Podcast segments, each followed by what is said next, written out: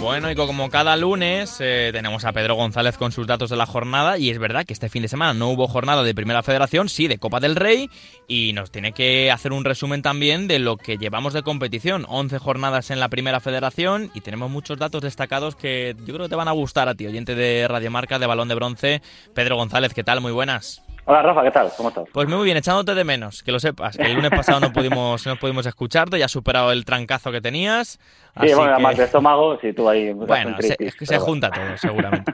que, a ver, eh, vamos a empezar hablando de datos eh, generales, importantes de la competición, como el top 10 de máximos participantes Sí, de, eso es de lo- gol.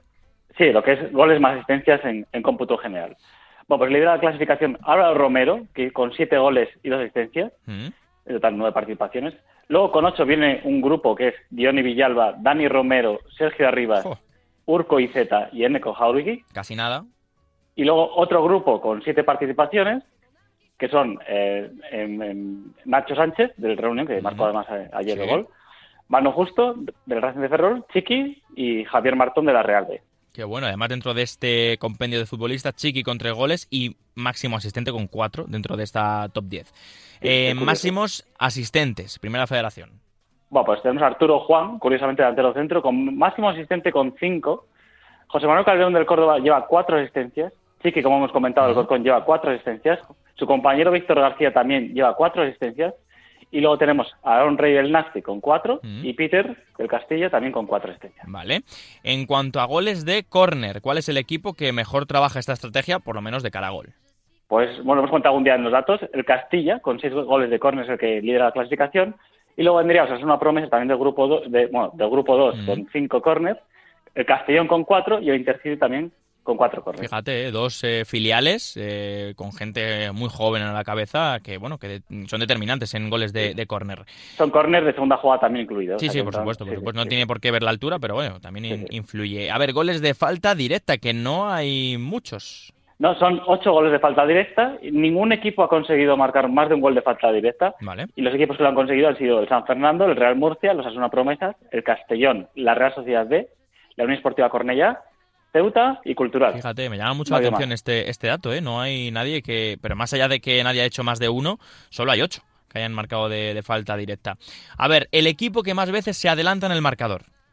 Bueno, pues el Córdoba lo ha hecho en 10 ocasiones, luego el Linares Deportivo 9 Ujú. y luego por último Castellón y Celta B, curiosamente el Celta B con 8.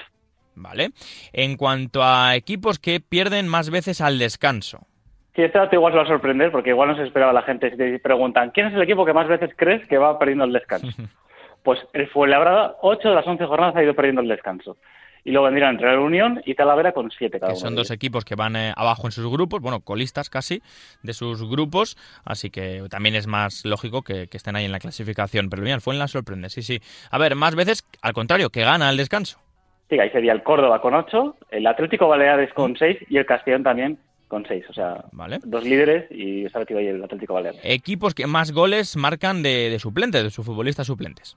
Sí, pues mira, Córdoba que la última jornada con, aportó dos goles desde el banquillo, pues lidera la clasificación junto al Real Murcia con 6 y luego vendrían con 5 el Sanse y el Alcorcón. Vale. En cuanto a equipos que más veces empiezan perdiendo el partido. Sí, que tienen misma relación con el que llega luego previo al descanso, casualmente. Que son Talavera, Real Unión y Fuenlabrada, los tres con ocho veces que han empezado perdiendo Vale. los partidos. Y en cuanto a estadísticas eh, que nos quieras extraer y que sean curiosas, cuéntanos un poco qué tenemos por delante. A ver, más goles desde fuera del área. Pues ahí tenemos a Quique Márquez del Córdoba y Nacho Sánchez con tres. Y curiosamente, fíjate, ayer que marcó también desde fuera del Sí, área. sí, sí, el no, además minuto 93. tiene un disparo espectacular. Más Sí. goles de cabeza. Pues Badik, que los tres además han sido desde córner, del Intercity con, ¿vale? con tres goles. Central, más veces roto el 0 a 0 inicial. Pues Raúl Blanco, que lo hizo durante cuatro jornadas seguidas con el Celta B. ¿Vale? Equipo que más remonta. El Alcorcón ha hecho tres, tres remontadas. En, en Equipo categoría. más partidos invicto. Pues el Castellón, que lleva solo perdió la primera jornada contra el Barcelona Athletic y lleva diez jornadas sin perder. Así que más. ¿Vale? Luego, a ver, más victorias seguidas en casa. El Castellón con seis, que está ya cerca del récord de la de la del histórico de la categoría. ¿Vale? Jugadores, eh, jugador en este caso más veterano en marcar. Pues Charles, con 38 años, 6 meses y 26 días, ha sido el más veterano Vale. esta temporada. Y el ¿Y más, joven, joven? sí, que es Iker Bravo con 17 años, 8 meses y 4 días. Bueno, pues eh, espectaculares ¿eh? estos datos. No sé si me tienes que recordar algo de los penaltis también. Bueno, podemos decir que se han tirado justo 50 penaltis en, lo que llevamos estas 11 jornadas y de los cuales ha marcado 41 goles. El que más, el jugador que más goles de penalti ha marcado ha sido Pedro León y Unzueta, los, dos con, con tres goles cada uno. Y no sé si es una, casualidad o no, pero el que donde más tiran y marcan gol es a la izquierda y abajo del lanzador. Y ahí ha habido tres lanzamientos que han terminado en gol. Vale. Pues ahí quedan los datos de Pedro González que tenemos de escucharte. Un abrazo enorme, amigo. Nada, el placer ha sido vuestro, mío y vuestro. Un abrazo para nuestro Pedro González en Balón de Bronce en Radio Marca. Ya sabéis, los datos de la jornada de la Primera Federación. Si